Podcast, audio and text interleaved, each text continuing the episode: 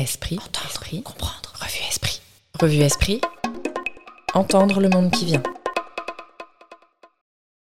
Non seulement les arts entrent comme un élément non négligeable dans toute description d'une société, mais encore ils manifestent au grand jour ce qui ne peut être saisi par aucun autre moyen. Albert Béguin, novembre 1950. Vous écoutez Au grand jour? Le podcast culturel de la revue Esprit, qui vous emmène à la découverte des œuvres et des artistes là où les arts rencontrent leur public. Dans cet épisode, Emmanuel Saunier-Cassia nous emmène au théâtre Victor Hugo de Bagneux, où les mémoires de la guerre d'Algérie fument encore.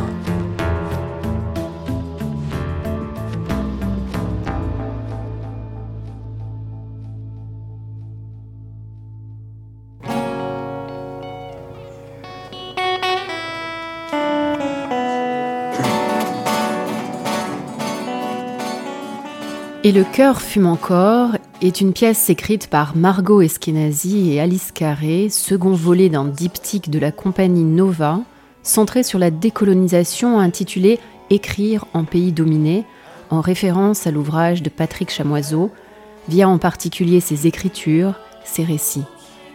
Dans la continuité du premier volet, nous sommes de ceux qui disent non à l'ombre, sur les courants de la négritude et de la créolité, les autrices sont orchestrées dans Et le cœur fume encore sur une durée de deux heures des récits sur, de, autour de la guerre d'Algérie. Des récits littéraires, d'auteurs incontournables, qui se mêlent à des récits individuels d'anonymes.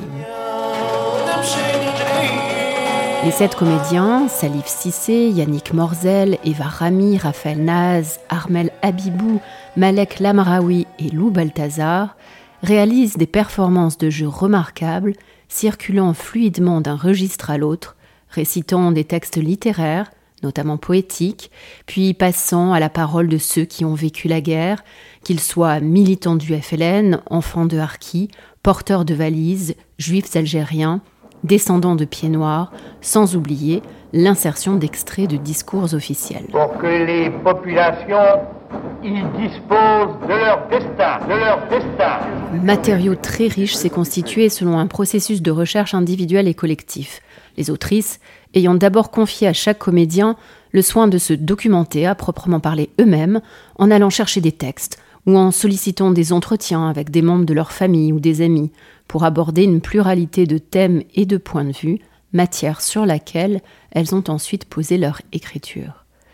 Cette création contemporaine relève donc de la catégorie du théâtre documentaire, même si on ne peut pas la résumer à cela. Le processus ne se bornant pas à la juxtaposition de documents à la manière extrême du pionnier Peter Weiss. La pièce appartient également à la catégorie du théâtre politique. Et le cœur fume encore se déroule en Algérie et à Paris entre 1955 et 2018.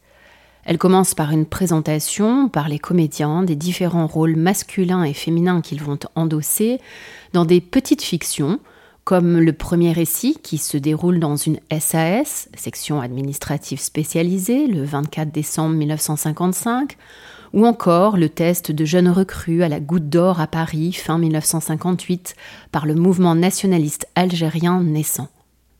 S'intercale la représentation d'événements marquants tels l'attentat du casino de la Corniche du 9 juin 1957, mais également des faits ou des notions moins connues du grand public, comme le rôle des pieds rouges ou encore le tournage du film La bataille d'Alger de Pontecorvo en 1965, en plein coup d'état de Boumedienne, film qui, en dépit de la polémique qu'il a suscité, a été primé par le Lion d'Or de Venise l'année suivante mais qui n'a pas obtenu de visa d'exploitation en France jusqu'en 1970 et a été rarement diffusé ensuite jusqu'en 2004 en raison des plastiquages dans les quelques salles ayant décidé de le projeter. Cet inventaire, non exhaustif, à l'apparence hétéroclite, constitue en réalité un ensemble de tableaux très minutieusement articulés et calculés par Margot Eskenazi et Alice Carré, qui proposent une illustration théâtrale qui n'est que partiellement didactique de la guerre d'Algérie. La mise en scène dynamique, évoluant dans une scénographie qui n'a que l'apparence de la simplicité, dans une esthétique qui traverse les époques de la temporalité de la pièce, est très convaincante, y compris dans les moments qui sont presque immersifs pour le public, comme dans la scène du procès fait en 1961 à Jérôme Lindon, directeur des éditions de minuit, pour la publication du livre Le déserteur de Jean-Louis Hearst, au motif d'une apologie de l'insubordination, et qui vient indirectement placer les spectateurs en position de jury face à un débat qui devient celui de la torture alors qu'il est juridiquement celui de la provocation à la désobéissance militaire. Voici un petit extrait de cette séquence d'une douzaine de minutes résumant la séance publique du 20 décembre 1961 devant le tribunal de grande instance du département de la Seine. Monsieur Lindon, puisque vous intervenez, je vous donne la parole. Expliquez-vous sur le contenu de ce texte et les conditions qui vous ont poussé à le publier. Monsieur le Président. C'est la première fois à ma connaissance qu'un éditeur est poursuivi pour les opinions émises par un personnage de roman. Alors donc je vous pose la question, le jour viendra-t-il où un roman qui prendra pour thème un assassin, un traître, un faux monnayeur, risquera de valoir à son éditeur d'être poursuivi pour provocation au crime? Très drôle. Merci. Les éditions de Minuit se sont fondées sur un combat de résistance. Et c'est pourquoi nous avons publié Vercors en 1942. Monsieur Jérôme Lindon, reconnaissez-le Le dessin de ce livre est un dessin politique. Mais je ne suis pas algérien Et la cause du FLN n'est pas ma cause Et vous parlez de politique Alors je vais vous en parler. J'ai vu depuis quatre ans autour de moi tomber en poussière bien des raisons pour lesquelles nous avons combattu durant la dernière guerre. La plus claire, la plus évidente de toutes, c'était le refus de la torture. J'ai vu autour de moi des amis, des proches, commencer par nier purement et simplement le fait.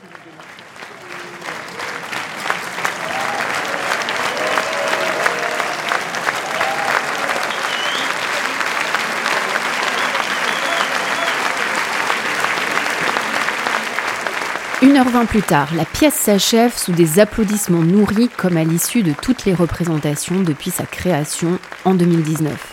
Nous sommes le 29 mars 2022, c'est la dernière représentation au théâtre Victor Hugo de Bagneux et la revue Esprit, dans le cadre de son partenariat avec la scène nationale des Gémeaux de Sceaux, est présente pour animer le bord de plateau. L'équipe technique de la compagnie Nova démonte derrière nous le décor de la pièce, tandis que deux comédiens et l'assistante à la mise en scène rejoignent les fauteuils bleus où sont restés assis des spectateurs, chaleureusement accueillis par Marie-Lise Fayet, la directrice du théâtre, avant qu'Anne-Lorraine Bujon, en introduction de la rencontre, rappelle combien la thématique de la guerre d'Algérie et le choix de mettre particulièrement en valeur l'écrivain algérien Kateb Yassine ont un sens particulier pour Esprit. Je suis très heureuse de ce partenariat qui s'est initié pour euh, animer des échanges de bord de plateau avec le théâtre des Gémeaux et ce soir avec le théâtre Victor Hugo euh, de Bagneux. Évidemment, l'histoire de la guerre d'Algérie, c'est une histoire dont la revue est très proche. Euh, une histoire à laquelle elle a été euh, intimement liée depuis la fin euh, des années 40 en réalité. Euh, et par exemple, euh, le cadavre encerclé, euh, dont il était question ce soir, a été publié en deux parties dans la revue Esprit, qui n'a pas publié beaucoup de théâtre ni de fiction dans son histoire, mais elle a publié Kateb Yassine. Donc euh, les histoires qu'on nous a racontées ce soir étaient particulièrement proches de l'histoire de notre revue, mais particulièrement vivantes et présentes aussi, je crois, au cœur de la société euh, aujourd'hui. Il est en effet important de rappeler que c'est Esprit qui a été le premier éditeur à publier Kateb Yassine à son arrivée en France. D'abord, un fragment de son célèbre roman, Nejma, en décembre 1953, et effectivement le cadavre encerclé, dont deux extraits sont livrés dans Et le cœur fume encore, qu'Esprit publie en décembre 1954 et en janvier 1955. La littérature, notamment celle de Kateb Yassine, est donc très présente dans la pièce Et le cœur fume encore, qui a emprunté son titre à l'un de ses poèmes d'ailleurs, mais elle n'est pas plaquée par les autrices, ni juxtaposée aux histoires intimes. Les récits sont véritablement imbriqués entre eux, comme l'ont rappelé Chloé Bonifay, qui a assisté Margot Eskenazi pour la mise en scène, et le comédien Yannick Morzel. Euh, le texte a été euh, coécrit par Margot Eskenazi et Alice Carré. Et c'est vrai que le travail qu'elles ont mené sur le précédent spectacle et celui-ci, c'est l'articulation autour des questions mémorielles, euh, des mémoires de la, colonisation, on pourrait dire. c'est une articulation entre l'intime, le politique et le poétique. Et donc les différents registres dont vous parlez, en fait, sont l'émanation de, cet axe de travail-là propre à la compagnie et comment euh, cette euh, guerre d'Algérie euh, navigue entre ces trois questions et que c'est la complexité de cette navigation aussi qui en fait un matériau théâtral riche.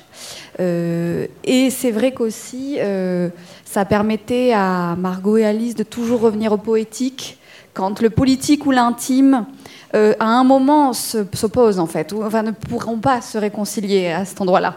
Et le poétique vient faire euh, réconciliation, vient faire euh, ouverture ou vient faire lien d'une certaine manière. Donc voilà, les différents registres se situent à ce niveau-là en termes d'écriture. Et puis je peux passer la parole à Yannick, si tu veux répondre de ton point de vue.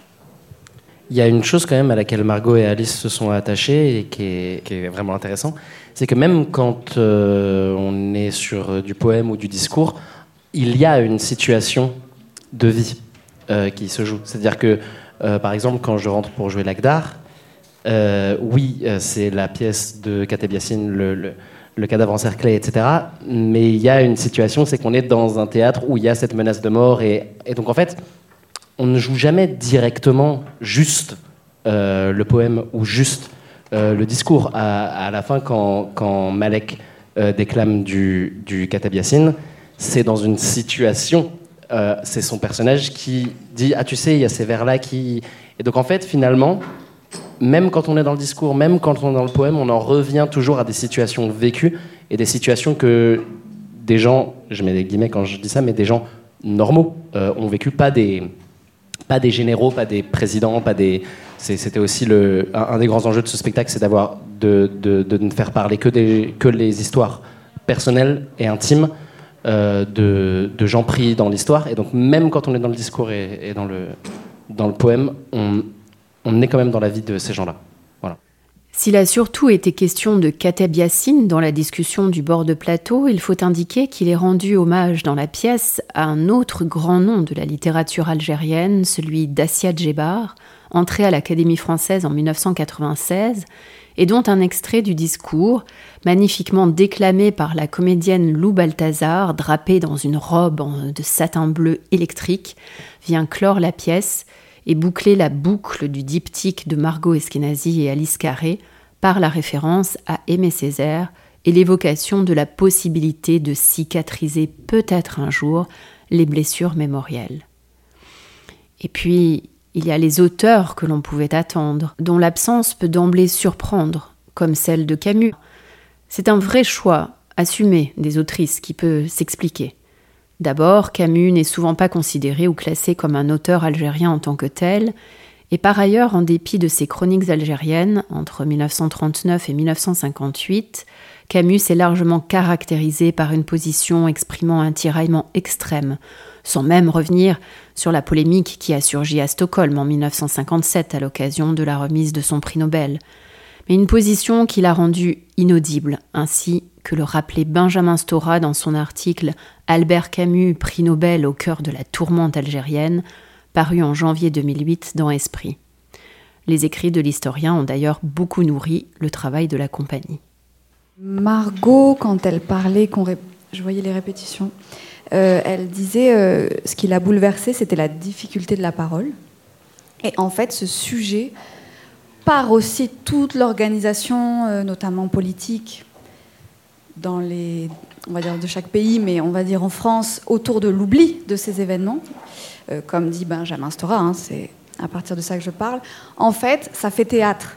Et je pense qu'il y avait quand même le souci pour Margot en mise en scène et pour Margot et Alice en écriture de faire théâtre et de trouver euh, quelque chose qui, au plateau, fait fragile, fait danger, fait présent tout d'un coup et fait aussi identification parce que, en fait, transmettre, euh, dans toutes les familles, c'est une question, et le silence, et les non-dits, et tout ce qui n'est pas dit mais très présent. Et, et donc c'était aussi ça qui était intéressant dans le travail de plateau, et dont parlait Raphaël, le moment des improvisations et tout ça, c'est comment en fait ce sujet-là permet une matière très vivante de jeu.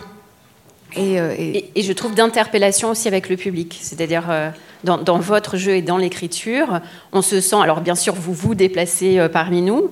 C'est vraiment une, façon de nous impliquer. vous, quelle, aurait été votre position dans le procès dans... C'est très frappant, ça, cette interpellation du public qui est appelé à être partie prenante aussi. On est 60 ans après les accords d'Évian, là c'était au mois de mars. Euh. Et euh, je trouve que ce, on voit bien que cette, toutes ces mémoires qui sont plurielles, qui sont conflictuelles, elles ont besoin aujourd'hui de se réconcilier et que c'est très très complexe euh, cette réconciliation. Et je trouve que par tout ce qui a été dit, par toute la complexité que vous présentez, justement, ça participe, je pense, de, ces réconciliations des mémoires. Et bravo pour ça, parce que on est au début de ce travail-là, et vraiment, il y a un enjeu de société très très fort. On le sent bien, parce que dans nos histoires familiales, personnelles, on a un grand-oncle qui est rentré complètement détruit de la guerre d'Algérie. On a un copain dont le grand-père était au FLN. Enfin, nous, aujourd'hui, en 22, on, est traversé par toutes ces histoires. Et, voilà, bravo pour, euh, pour, cet élan et cette réconciliation qui, qui s'annonce. La pièce et le cœur fument encore de Margot Eskenazi et Alice Carré opèrent un travail de mémoire en forme de polyphonie qui intervient à plusieurs niveaux les paroles intimes, individuelles, qui ont du mal à s'exprimer, à se dire, les mots que des personnages de la pièce ne peuvent pas énoncer, comme le militaire qui ne peut pas prononcer celui de torture, ce qui résonne aussi avec le récit politique, qui évite euh, lui aussi certains termes, en particulier le fameux mot de guerre, qui a été tabou durant des décennies. On parlait des événements. La France n'a reconnu d'ailleurs le terme de guerre qu'à partir de 1999. Ces tabous, si finalement retranscrits dans la pièce, n'ont rien d'anecdotique, car comment envisager un travail de mémoire quand la parole est empêchée, aussi bien à travers la censure officielle qu'en raison de l'autocensure dans les familles elles-mêmes? Comment dès lors transmettre et faire œuvre mémorielle, laquelle ne peut pas passer que par des lois, quand même dans les tentatives de catharsis collective, je pense notamment à la scène de la commémoration, le refoulement ou le ressentiment prennent le dessus? Et le cœur fume encore propose, avec une grande intelligence et sensibilité, de revisiter la grande histoire en passant par l'intime, permettant aussi une réflexion subtile sur les identités individuelles et collectives et qui évite tous les manichéismes et les caricatures.